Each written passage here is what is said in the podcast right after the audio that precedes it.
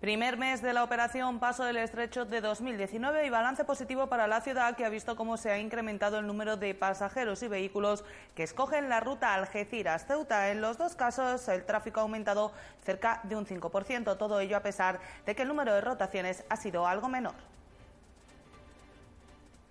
Eh, llevará al Pleno de la Asamblea una propuesta para que se acometan medidas para mejorar el acceso a la vivienda de los jóvenes, comenzando con la promoción de Serrano Oribe son eh, cuestiones que se pueden debatir. Hay personas que prefieren el, alquiler, concretamente, desde luego, la promoción esta de, la que hablábamos hace un momento, de Serrano Oribe, estaba enfocada para el alquiler, pero sin perjuicio de que puedan sopesarse otras opciones a futuro. Evidentemente, nosotros, como sabéis, siempre vamos a defender la construcción de vivienda con dinero de la ciudad. Nosotros entendemos que el ayuntamiento también tiene que invertir en vivienda, además de reivindicar al Estado la inversión necesaria, entendemos que con fondos propios de nuestro ayuntamiento hay que comenzar un plan de construcción de vivienda y que parte de esa construcción de vivienda que se haga en Ceuta tiene que estar enfocada a la gente joven. Y este lunes ha comenzado el campus multiaventura del ICD con diferentes actividades muy esperadas por los participantes que desde las 10 de la mañana han comenzado la jornada. Ir al parque marítimo, ir a la playa, y hoy vamos a hacer juegos como vamos a jugar a la pelota o, divertir irnos con, con los de la asociación a la playa y, vamos a ir al parque de San Amaro. Sí, me gusta el campamento de verano, de motivaventura, es que me encantan los amigos. Muy buenas noches, bienvenidos a los servicios informativos de Ceuta Televisión. Estos que les hemos relatado son tan solo algunos de los asuntos que nos deja esta jornada el lunes. El resto, como siempre, se los contamos a continuación. Comenzamos.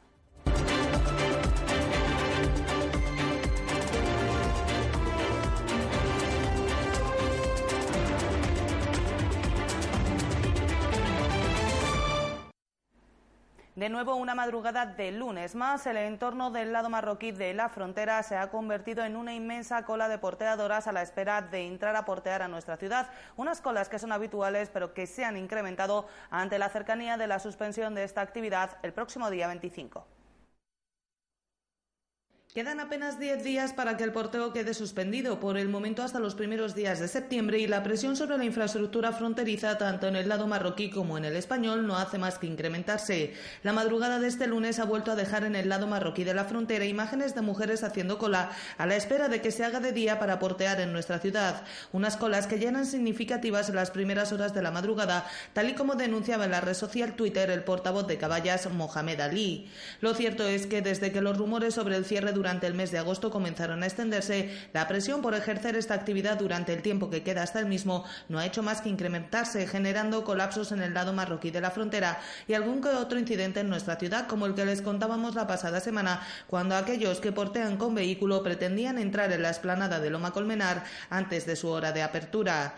El cierre, insisten desde la Administración, no es una novedad. Ya el año pasado se procedió al mismo durante tres semanas y responde a las necesidades provocadas por las distintas festividades que tendrán lugar en los dos países durante el mes de agosto, la Feria de Ceuta y la Pascua del Sacrificio, además de los días puntas de la operación Paso del Estrecho en nuestra ciudad que se esperan para las dos últimas semanas del próximo mes. El objetivo, han explicado ya en no pocas ocasiones, es hacer el paso entre ambos países fluido, tanto para aquellos que emplean nuestra ciudad como paso durante la OPE, como para quienes la visitan desde el país vecino durante los meses de verano. Pues precisamente este lunes se cumple un mes desde que se pusiera en marcha la operación Paso del Estrecho 2019, una OPE que deja en la ciudad el paso de más pasajeros y más vehículos, a pesar de que el número de rotaciones se ha reducido, eso sí, mínimamente. La operación Paso del Estrecho arrancaba hace justo un mes, el pasado 15 de junio, y ya comenzamos a tener algunos datos significativos que pueden marcar la tendencia del desarrollo de la misma en lo que se refiere a la ciudad. Unos datos en lo que se refiere a la operación salida, es decir, el embarque desde Algeciras a Ceuta, que dejan en este primer mes un balance positivo para la ciudad. Y es que a pesar de que el número de rotaciones ha disminuido mínimamente, 606 en 2019 frente a 608 en 2018, se ha producido un incremento tanto en el número de pasajeros como en el número de vehículos vehículos que han empleado nuestra ciudad como zona de paso. En lo que se refiere al número de pasajeros, han sido 103.815 los que han pasado por Ceuta en este primer mes, 4.769 más que el pasado año en el mismo periodo, lo que supone un incremento del 4,8%. Además, han transitado por la ciudad 21.838 vehículos, 970 más que el pasado año, lo que indica un aumento del 4,6%. Además, durante la última semana era el pasado sábado el día en que se vivía una mayor afluencia de personas en el marco de la OPE en los embarques desde Algeciras hasta Ceuta. Concretamente, durante la jornada del sábado embarcaron en dirección a la ciudad un total de 6.506 personas y 1.438 vehículos, rondando durante el resto de la semana una media de 4.000 pasajeros diarios y en torno a 1.000 vehículos. Desde las instituciones se señala que esta operación Paso del Estrecho está transcurriendo con normalidad en la ciudad, sin más incidentes que las ya históricas reclamaciones de una mejor señalización en el tránsito desde el puerto hasta la frontera que impida los problemas en el tráfico que provoca el desconocimiento del camino a seguir entre ambas infraestructuras. El movimiento por la dignidad y la ciudadanía se preguntaba este domingo por las medidas de seguridad de la esplanada de Loma Colmenar ante el incremento en el número de vehículos que permanecen en la zona con motivo de la OPE. Tal y como han explicado fuentes del Gobierno de la ciudad, todas las medidas de seguridad en la zona han sido supervisadas tanto por el Servicio de Extinción de Incendios como por Prevención de Riesgos Laborales. El incremento en el número de vehículos que transitan por la esplanada de Loma Colmenar y su permanencia en la misma llevaban este domingo a la portavoz de MDIC a preguntarse por las medidas de seguridad existentes en la zona, especialmente ante circunstancias como un incendio. Una pregunta que ha obtenido respuesta este mismo lunes por parte del Gobierno de la ciudad. Desde el área de gobernación se ha informado de que las medidas de seguridad en la esplanada han sido supervisadas tanto por el Servicio de Extinción de Incendios como por el de Prevención de Riesgos Laborales para comprobar que se cumplía con todas las garantías ante una posible emergencia en la zona. Además, desde el Ejecutivo se ha explicado que se han instalado extintores industriales en las diferentes zonas y que el personal que presta servicio en la esplanada, perteneciente a la Sociedad Municipal Angevicesa, está formado en el uso de los mismos para actuar en caso de que fuera necesario. Otra de las preocupaciones de Medice pasaba por la posibilidad de que alguno de los vehículos que se encontraban en la esplanada quisiera salir de la misma ante un elevado tiempo de espera. La existencia de un mayor número de coches en la esplanada dificultaría su salida. Desde el Gobierno de la ciudad se ha informado de que hasta el momento no se ha producido ningún caso en el que un vehículo haya querido salir y no lo haya hecho inmediatamente.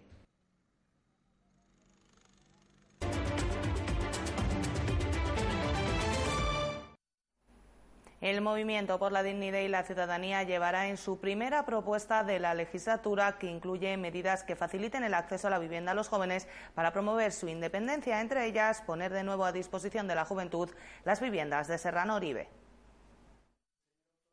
MDC considera que uno de los principales problemas que tienen los jóvenes de la ciudad para poder independizarse, además de la falta de empleo, es la falta de una vivienda a la que puedan acceder, aunque sea de una forma provisional, hasta que logren estabilizar su proyecto de vida. Por eso el Movimiento por la Dignidad y la Ciudadanía propondrá en el próximo pleno que se tomen medidas que permitan a la juventud ceutí tener el acceso a una vivienda con una mayor facilidad, igualdad de oportunidades y transparencia. Esta problemática que afecta a un gran número de la población ceutí, un gran número evidentemente de nuestra gente joven, tiene que tener su eco en el Pleno de la Asamblea. Entendemos que es una propuesta altamente positiva la que vamos a llevar a este Pleno, porque lo que pretendemos con ella es, eh, primero, que se tome conciencia acerca del problema que existe en cuanto a vivienda enfocada especialmente a esa independencia o a esa emancipación de la gente joven y luego, en segundo lugar, relacionarlo con que la única promoción que se hizo a estos efectos, la promoción que existe actualmente en Serrano Oribe, de las 45 viviendas de Serrano Oribe, pues eh, actualmente eh, no está cumpliendo la función que se le asignó en un primer momento. En la actualidad, el ayuntamiento dispone de una promoción para este objetivo, facilitar a los jóvenes el acceso a una vivienda para iniciar ese proyecto de vida. Las 45 viviendas de protección oficial de la promoción de Serrano Oribe, que se construyeron para cubrir esa necesidad. Es por ello que la Medice entiende que estas viviendas deben volver a cumplir esa función.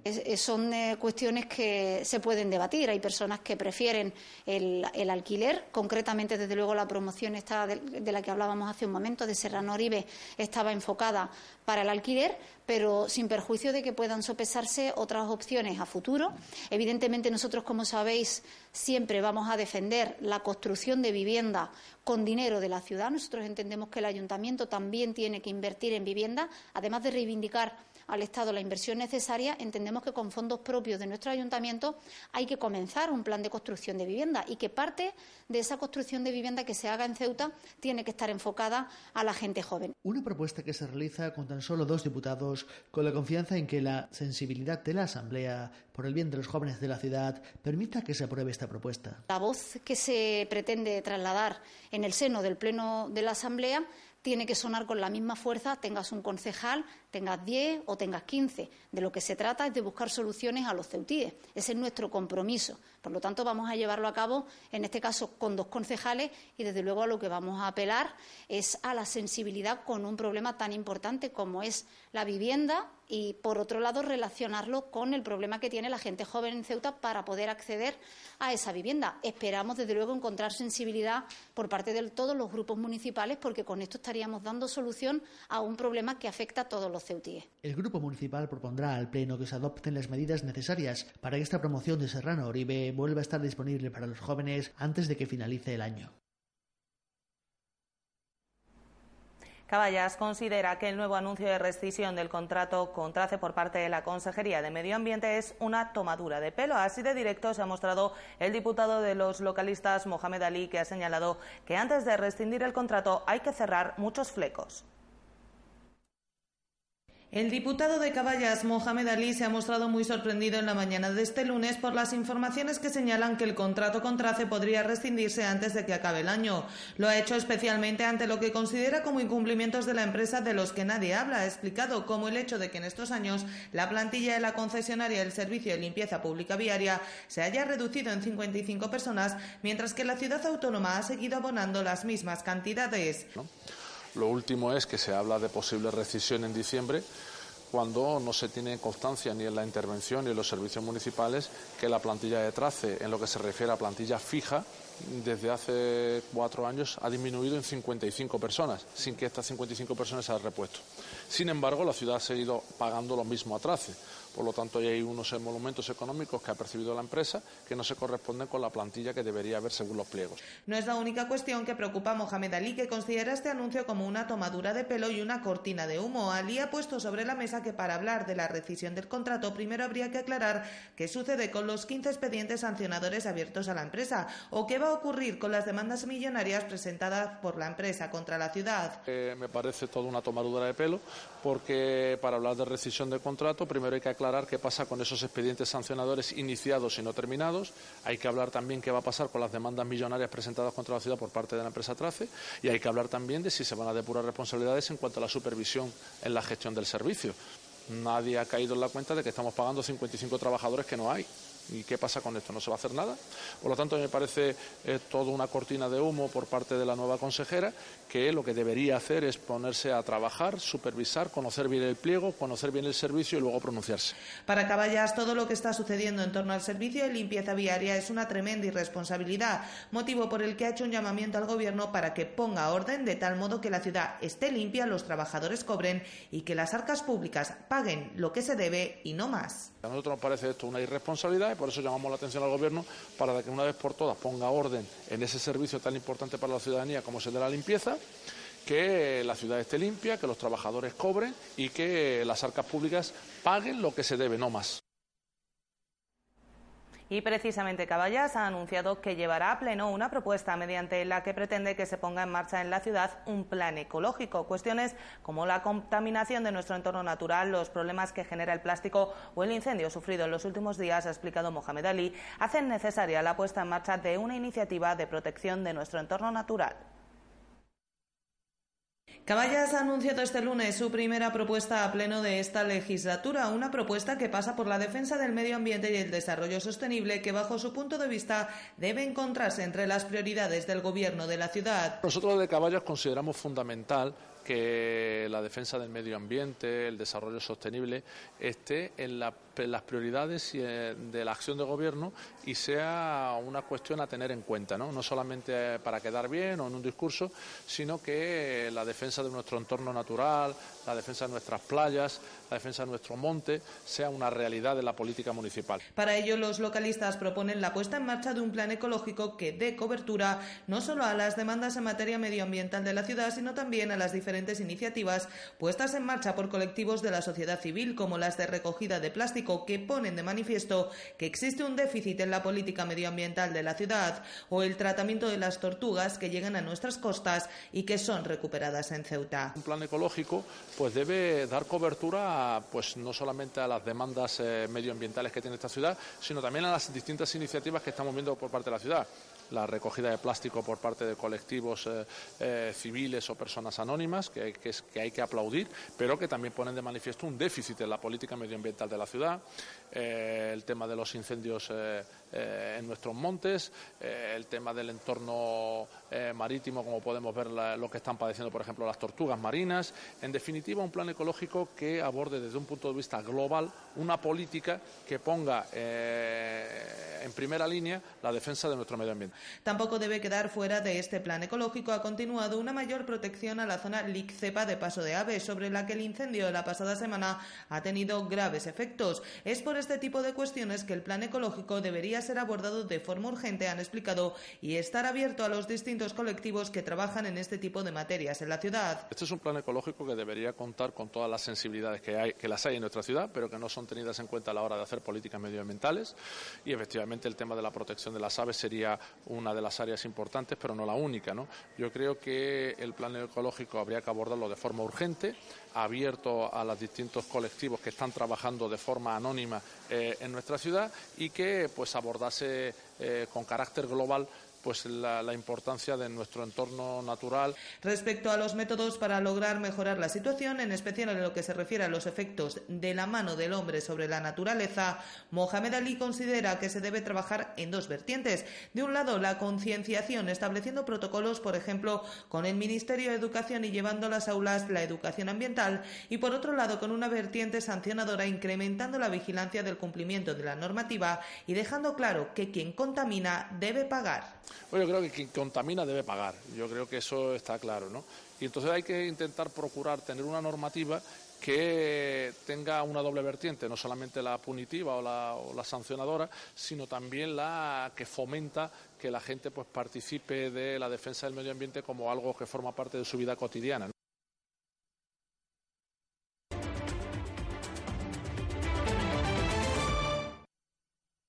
La ciudad está explorando las distintas vías de actuación ante el incumplimiento del contrato por parte de Zetangana tras la polémica actuación del pasado viernes. La Consejería de Educación y Cultura ha consultado con los servicios jurídicos y por el momento sigue sin procederse al pago de la misma.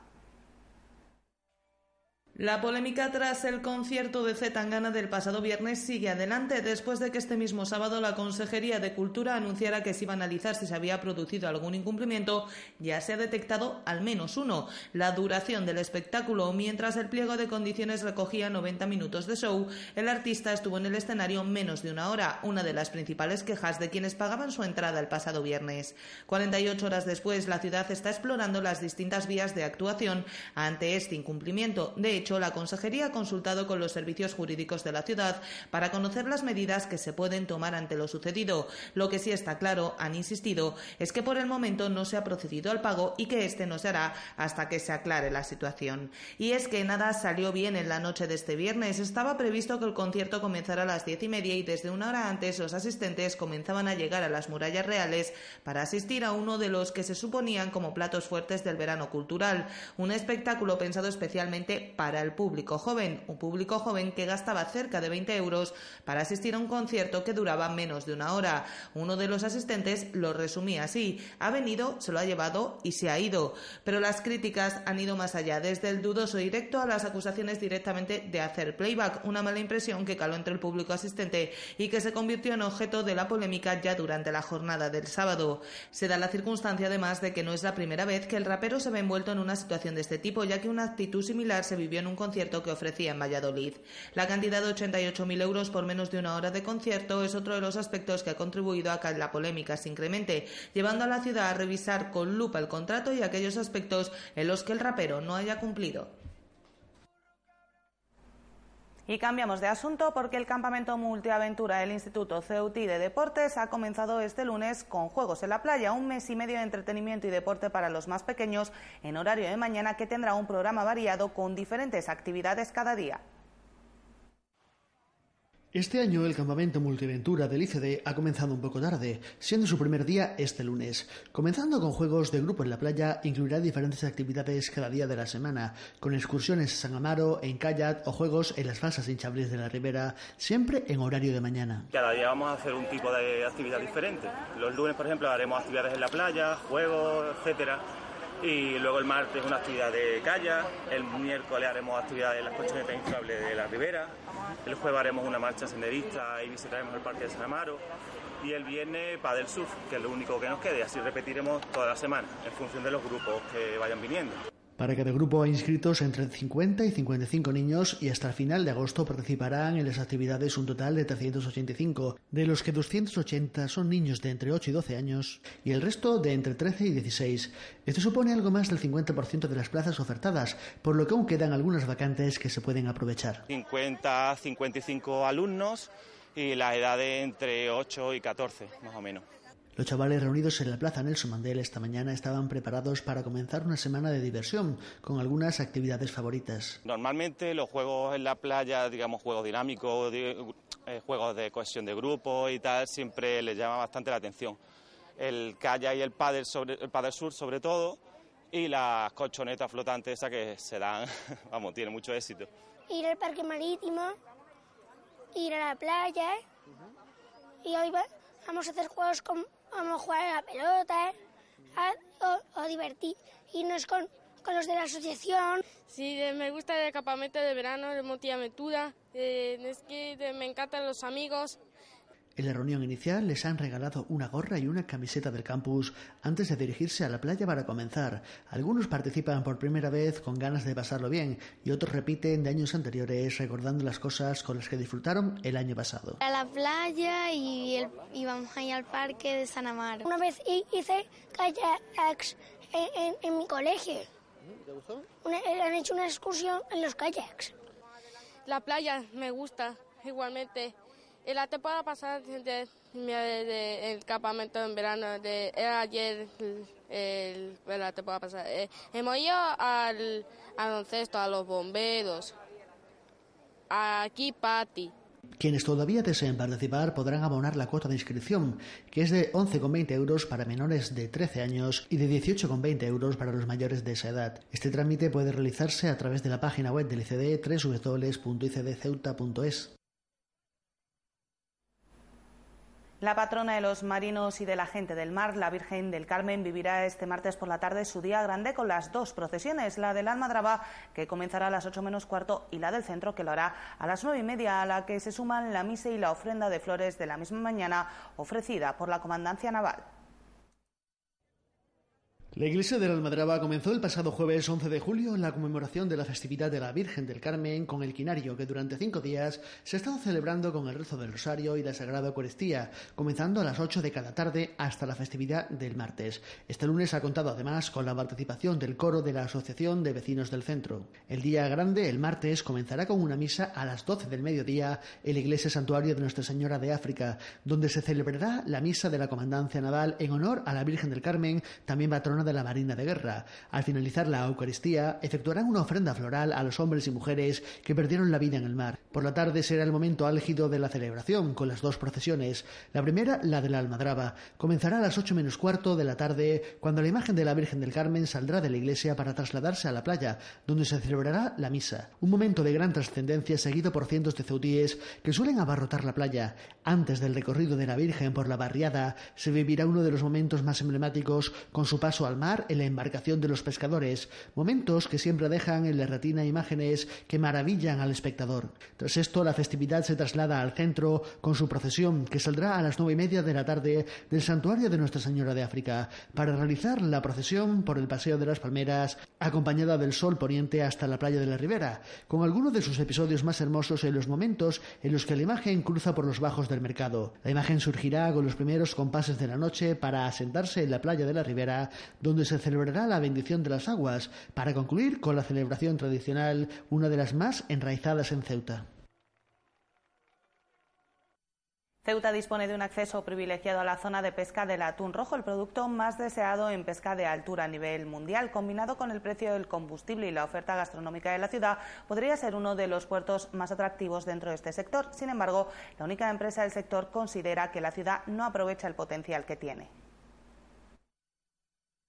Náutica Valero, además de contar con una escuela náutica, dispone de un servicio de charter que se dedica a la pesca de altura, un sector que atrae a turistas de toda Europa, Rusia o Estados Unidos. Sin embargo, pese a las condiciones extraordinarias que posee la ciudad para ser uno de los puertos más atractivos en este ámbito, a juicio de estos empresarios no se está aprovechando las posibilidades que existen. Condiciones como ser el puerto más cercano a la zona del paso del atún rojo, el producto más deseado por los pescadores a tan solo una hora de Ceuta, mientras que otros puertos como Estepona o Sotogrande se encuentran a dos horas o más de navegación para llegar al mismo área, además del precio reducido del combustible en la ciudad para repostar o la gastronomía y exotismo de Ceuta, que podrían hacer que durante la temporada que comienza el 16 de junio, turistas de todo el mundo acudieran a la ciudad como hacen a otros puertos buscando esta pesca de altura. La mayoría de los clientes, dicen desde la compañía, solo buscan la foto, por lo que la limitación de dos ejemplares por temporada no sería un problema. Además, añaden, cuando se utilizan materiales con la intención de que los peces sufran lo mínimo posible, y con unos ejemplares que tienen de media más de 200 kilos y en ocasiones casi 350 y más de 2 metros y medio. La empresa ha señalado que potenciar este sector en la ciudad, siendo uno de los enclaves estratégicamente mejor situados del mundo, podría incrementar el atractivo turístico de la ciudad si se hace bien.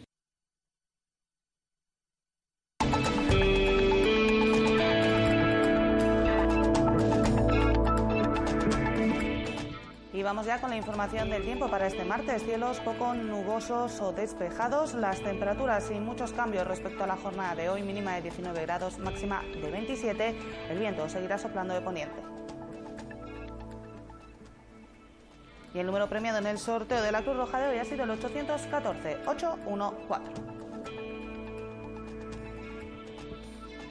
Nosotros nos vamos ya, no sin antes recordarles que pueden seguir toda la actualidad de la ciudad en nuestros perfiles, en las redes sociales Facebook y Twitter, en nuestros podcasts y, como no, aquí en www.ceutatv.com. Hasta mañana. Adiós.